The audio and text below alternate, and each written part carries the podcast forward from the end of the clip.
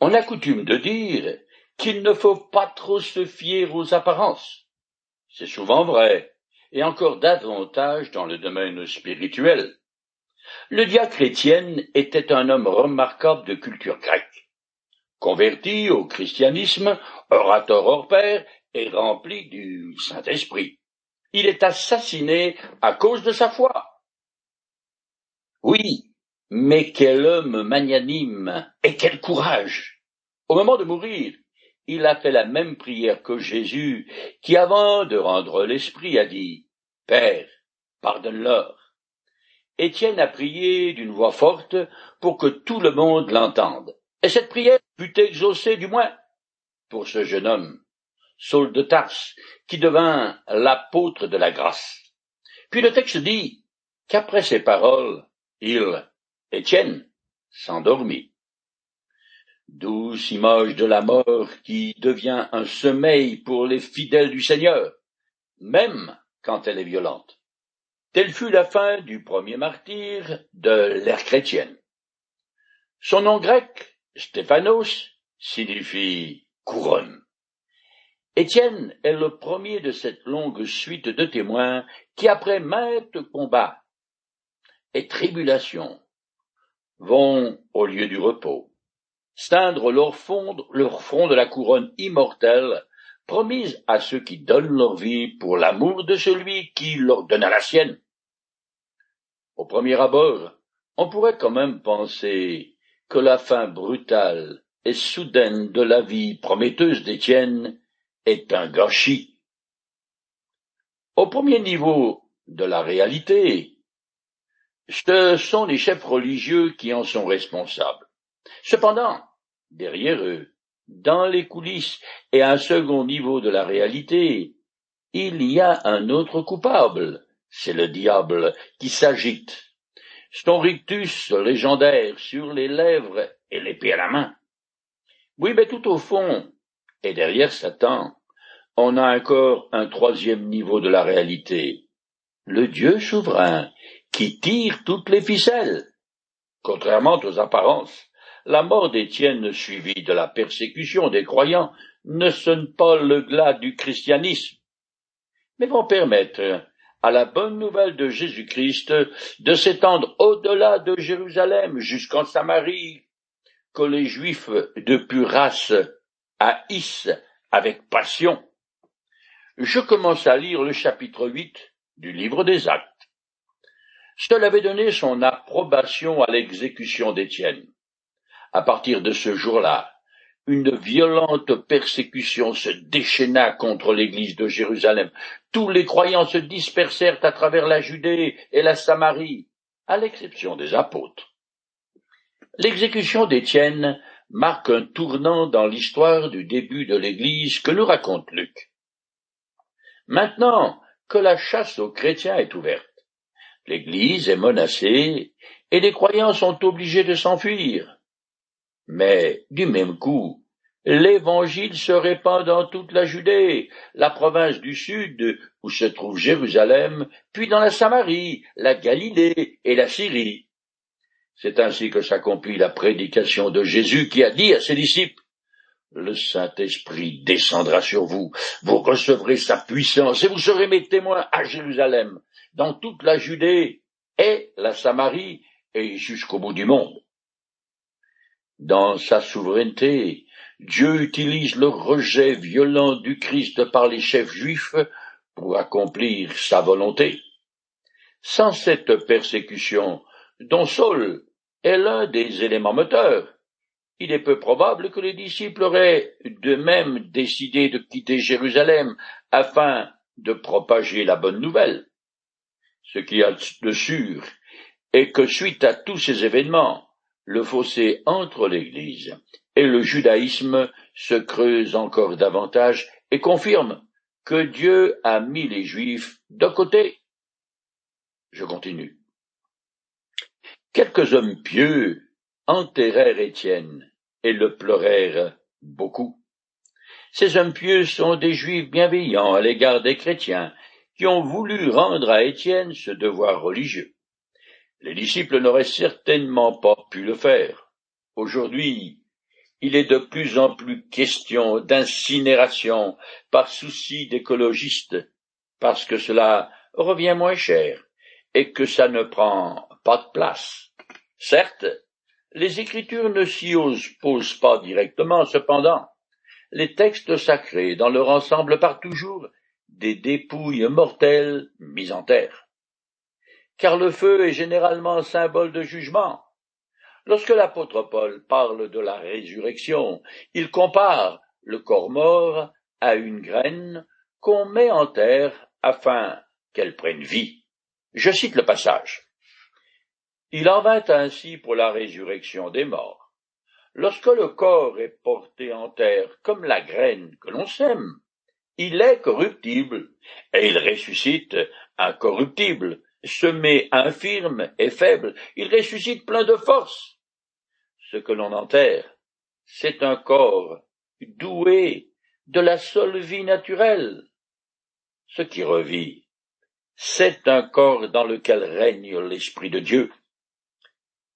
Il ressort de ce texte que se faire enterrer plutôt que d'être réduit en cendres est d'une certaine façon un témoignage de ma foi en ma résurrection future. Je continue le texte. Quant à Saul, il cherchait à détruire l'Église, allant de maison en maison pour en arracher les croyants, hommes et femmes, et les jeter en prison. Saul respire la haine. Il est comparé à un sanglier sauvage qui détruit une vigne. Son zèle contre les chrétiens est si grand qu'il s'agit d'une furie déraisonnée.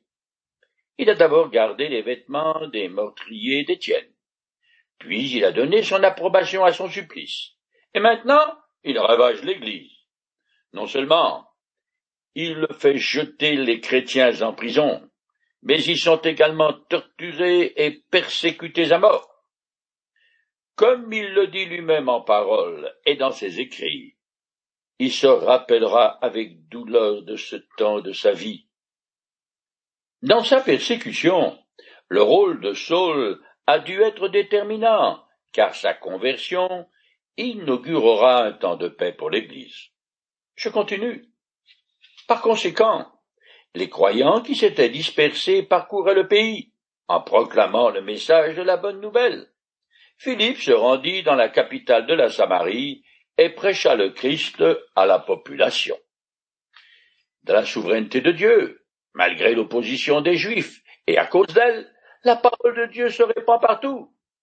En assassinant Étienne, ces tortionnaires ont fait de son sang une semence qui propage la bonne nouvelle. C'est ainsi que Philippe fait son entrée sur scène.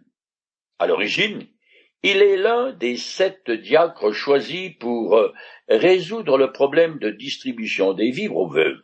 Mais ici, il est évangéliste, étant grec. Il a l'esprit plus ouvert que les Juifs qui n'ont que haine pour les Samaritains.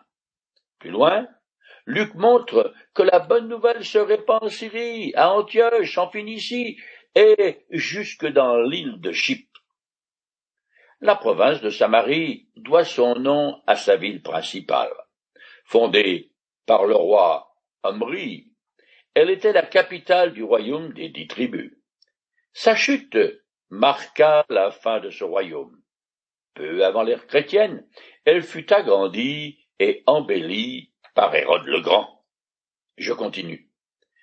La population se montra tout entière très attentive à ses paroles, en l'entendant et en voyant les signes miraculeux qu'il accomplissait. En effet, beaucoup de personnes qui avaient des démons en elle en furent délivrées. Ils sortaient d'elle en poussant de grands cris, et de nombreux paralysés et des infirmes furent guéris. Aussi, toute la ville était-elle dans une grande joie. Le message de Philippe est authentifié par des miracles, si bien que les Samaritains sont tout oui à ce qu'on leur annonce. Il faut dire aussi qu'ils attendaient la venue du Messie, et à cause du sentiment de leur misère morale, ils ne sont pas opposés à la bonne nouvelle, comme les Juifs qui, eux, sont enflés de préjugés orgueilleux. Je continue. Or, depuis quelque temps, Un homme nommé Simon était établi dans la ville et exerçait la magie. Il émerveillait le peuple de Samarie et prétendait être un grand personnage. Toute la population, du plus petit jusqu'au plus grand, lui accordait donc une grande attention. Cet homme, disait-il, est la puissance même de Dieu, celle qu'on appelle la grande puissance. S'il s'attendait ainsi à lui, c'était parce que, depuis assez longtemps, il les étonnait par ses actes de magie. Ce Simon se donne pour quelqu'un d'important et accepte l'admiration qu'il suscite parmi les Samaritains. Un peuple superstitieux et idolâtre voué au paganisme. Simon devient vraiment un pouvoir magique sur la nature et les gens au moyen d'une puissance d'origine démoniaque. Ce genre de personnage n'est pas rare même de nos jours, et il n'est pas nécessaire de fréquenter les cercles ésotériques pour le trouver. Il s'affirme un peu partout, surtout dans les journaux gratuits, et sont particulièrement nombreux en France et dans les pays qui se disent pourtant cartésiens, éclairés, modernes et tout le reste. Parmi ceux qui se prétendent guérisseurs, il y a beaucoup de charlatans, bien sûr, mais aussi des personnes qui ont un réel pouvoir de jeter des sorts, de guérir certaines affections.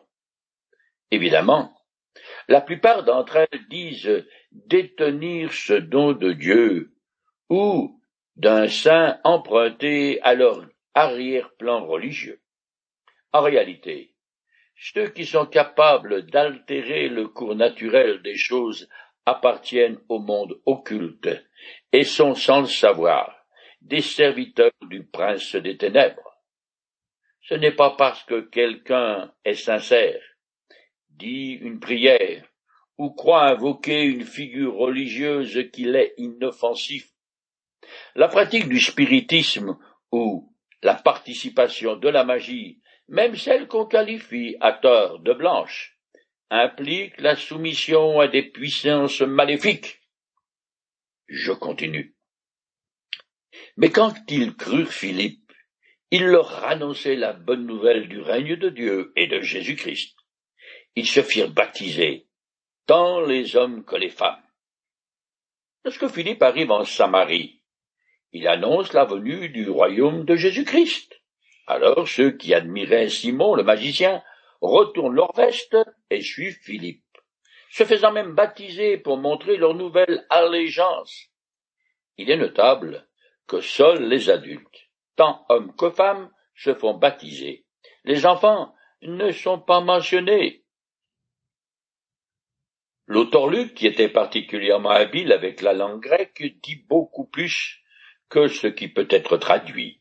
Ici, il établit un contraste délibéré entre Simon et Philippe. Tous deux font des miracles, mais leurs pouvoirs sont d'origines opposées. Le magicien aime les acclamations du public, tandis que le diacre se limite à proclamer la personne du Christ. Je continue. Simon lui-même crut et fut baptisé. Dès lors, il ne quittait plus Philippe émerveillé par les signes miraculeux et les prodiges extraordinaires qui s'accomplissaient sous ses yeux. Chose étonnante, Simon lui-même dut croire et demande le baptême.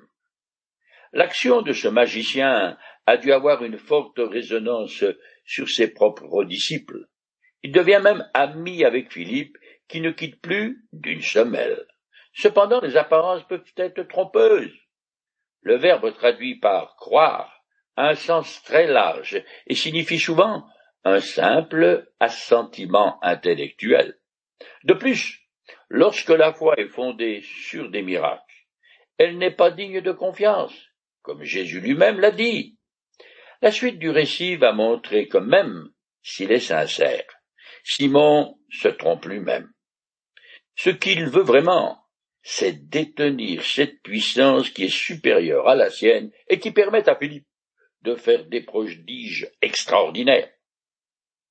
Il ne s'intéresse pas véritablement à Jésus-Christ, mais est le premier d'une longue lignée de faux frères pour ne pas dire d'escrocs religieux, qui font partie de l'histoire de l'Église.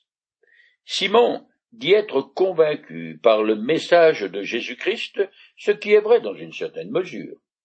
Alors, Philippe ne lit pas dans les cœurs, n'a donc aucune raison de lui refuser le baptême.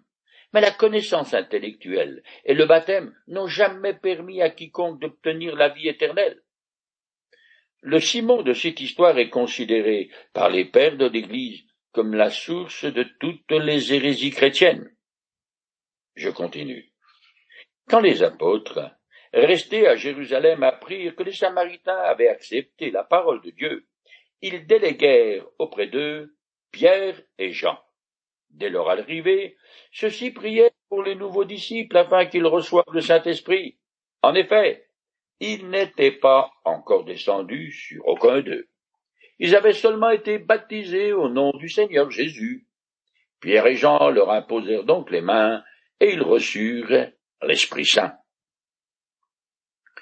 Comme le gouvernement de l'Église a été confié aux apôtres, ils doivent s'assurer que ce mouvement religieux est conforme à la saine doctrine. On remarque qu'ils forment ensemble un corps collégial qui prend ses décisions très certainement à l'unanimité puisqu'ils sont remplis du Saint-Esprit.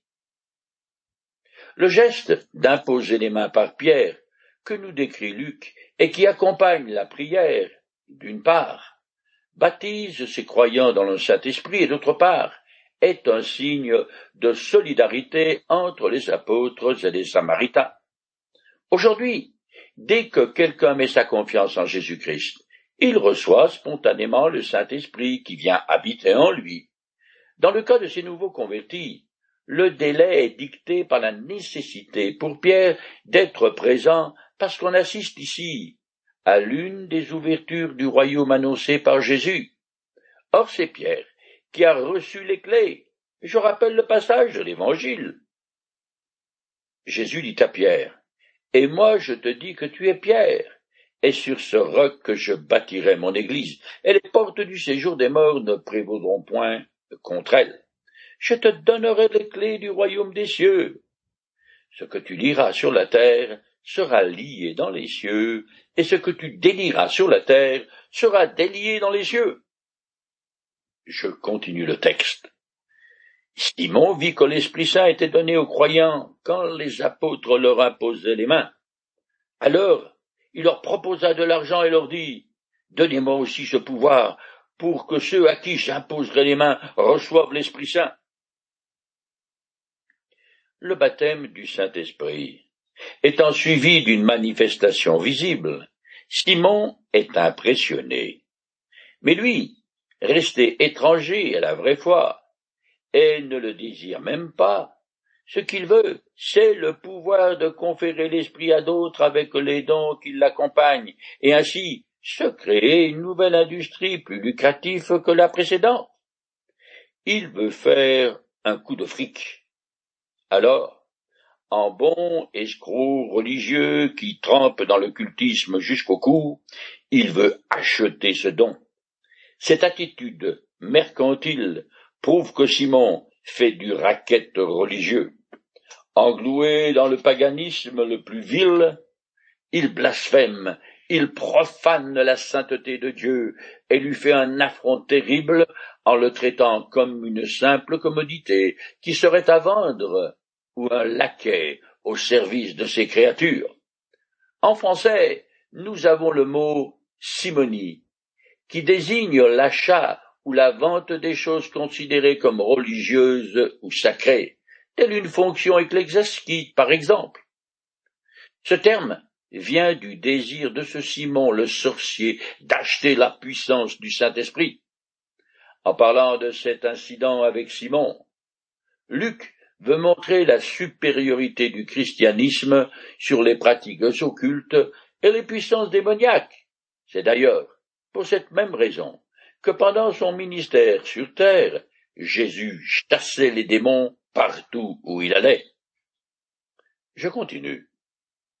Mais Pierre lui répondit, Que ton argent périsse, et toi avec lui, puisque tu t'es imaginé qu'on pouvait se procurer le don de Dieu avec de l'argent. Tu n'as ni part ni droit dans cette affaire, car ton cœur n'est pas droit devant Dieu. Pierre est franchement et justement indigné par la requête de Simon et lui donne un sévère avertissement pour réveiller sa conscience.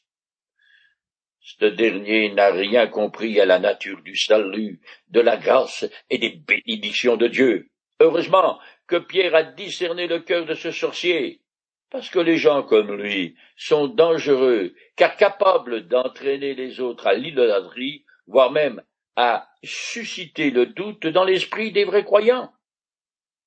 La persécution qui vient de l'extérieur de l'Église ne lui fait guère de mal, au contraire, elle purifie ses membres et leur donne un nouvel élan.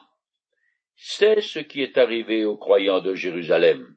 Par contre, les attaques contre l'Église qui viennent de l'intérieur, des faux frères et des traîtres qui ont tous les aspects extérieurs des vrais croyants, sont très préjudiciables. C'est Judas, l'un des douze, qui a vendu son maître. Il faut se méfier des apparences. Nous avons tous fait la mauvaise expérience de croquer à pleines dents une belle pomme bien rouge et toute brillante pour découvrir avec horreur qu'elle est pourrie à l'intérieur ou contient un verre. L'Église est comme la ville de Troie qui fut assiégée en vain pendant dix ans. Elle est invulnérable aux attaques extérieures. Mais quand les Grecs réussirent par ruse à introduire leur fameux cheval à l'intérieur de Troie, ils conquirent la ville. Le diable s'est d'abord attaqué à l'Église par le biais de la persécution, parce que c'est un meurtrier, et il ne peut pas s'empêcher d'être violent.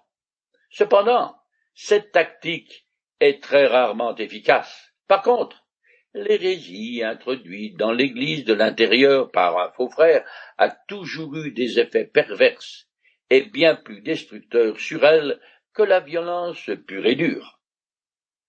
Je continue. Détourne-toi donc du mal qui est en toi, et demande au Seigneur de te pardonner s'il est possible d'avoir eu de telles intentions dans ton cœur, car à ce que je vois, tu es rempli d'amertume et de méchanceté, et tu es captif du mal. Alors Simon demanda à Pierre et à Jean, Priez vous-même le Seigneur pour moi, qu'il ne m'arrive rien de ce que vous avez dit.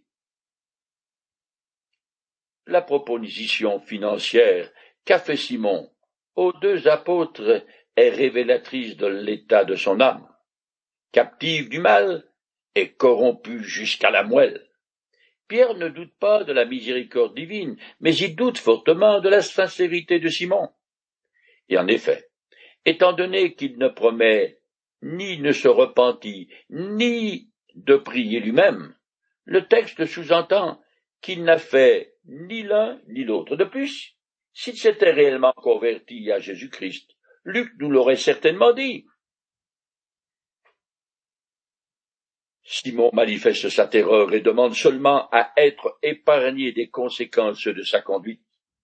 Selon la tradition, et comme je l'ai déjà dit, il aurait poursuivi ses anciennes activités de sorcellerie, ce qui n'est guère surprenant, car une fois que le diable tient quelqu'un dans ses griffes, il ne le lâche pas facilement. Je continue jusqu'à la fin du chapitre 8. Pierre et Jean continuèrent à rendre témoignage de Jésus-Christ en annonçant la parole du Seigneur. Puis ils retournèrent à Jérusalem, tout en annonçant la bonne nouvelle dans un grand nombre de villages samaritains.